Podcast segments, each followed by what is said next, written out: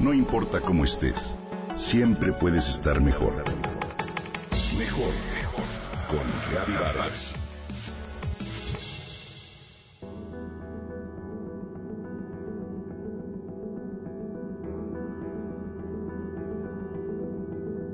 Después de que lo expulsaron dos veces de la Universidad de Harvard, Richard Buckminster Fuller, gran futurista y visionario estadounidense del siglo XX, trabajó como mecánico y empaquetador de carne. En 1927, a los 32 años, sin trabajo ni dinero, sufrió la muerte de su hija menor de cuatro años, de la que se sintió responsable. Pensaba que las corrientes de aire en su casa habían contribuido a su fallecimiento y no se lo perdonaba. Entonces se perdió. Se dedicó a beber y tuvo pensamientos de suicidio, como él mismo contara decenas de veces en sus pláticas. Sin embargo, un día, en ese estado y siendo un don nadie, tuvo una revelación. Se dio cuenta de que no tenía derecho a quitarse la vida, que él era parte del universo y que se propondría investigar de qué manera una sola persona, o sea, él mismo, podía contribuir a cambiar el mundo y beneficiar a toda la humanidad. Los siguientes 56 años de su vida se dedicó a seguir ese llamado, a arriesgarse y preguntarse ¿qué tal si? Buckminster Fuller se convirtió en arquitecto, gurú del diseño y gran inventor.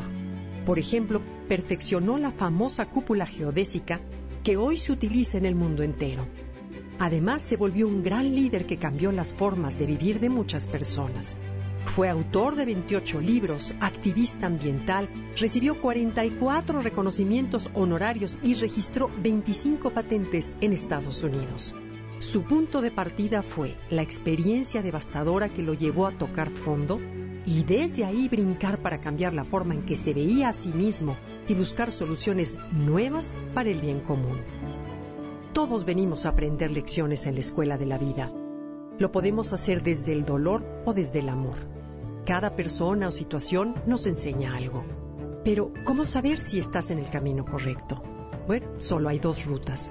Una te empodera y la otra te debilita. La clave y el reto es darnos cuenta si lo que elegimos nos llena de energía o bien algo que nos drena por completo. No hay nada en medio. O caminas hacia el amor o te diriges hacia el miedo. Cuando te diriges hacia el miedo te traicionas pensamos que la traición de otros es lo peor que nos puede pasar sin considerar que es mucho peor traicionarse a uno mismo. Cuando sin conciencia lo hacemos o traicionamos a nuestra pareja, trabajo y valores, nada fluye. Todo se vuelve difícil, se atora y percibimos una inquietud de fondo. Cuando decimos, es que hacer esto me ha costado una vida entera y me siento confundido y vacío, es la mejor señal de que nos hemos equivocado. Ceder de manera voluntaria y con amor ante una persona o una circunstancia no es traición. En cambio, sí lo es permanecer por temor o conveniencia en una situación en la cual somos infelices y solo fingimos la felicidad. Curiosamente, cuando esto sucede, la gente pierde respeto por lo que hacemos, no aprecia lo que somos o lo que valemos, y peor aún, no nos sentimos bien. Si por el contrario nos alineamos con nuestro propósito en este mundo, las cosas simplemente fluyen. Nos podemos cansar, pero en absoluto nos sentiremos debilitados. Cada momento de la vida nos habla. Las casualidades son un llamado que con frecuencia se presentan con un ¿qué tal si?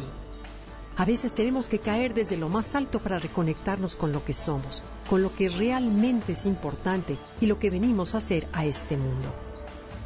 La vida de Buckminster Fuller nos enseña a confiar y a comprender que todo lo que experimentamos, las alegrías y las tristezas, tarde o temprano, de estar despiertos, nos pueden conducir a algo mayor.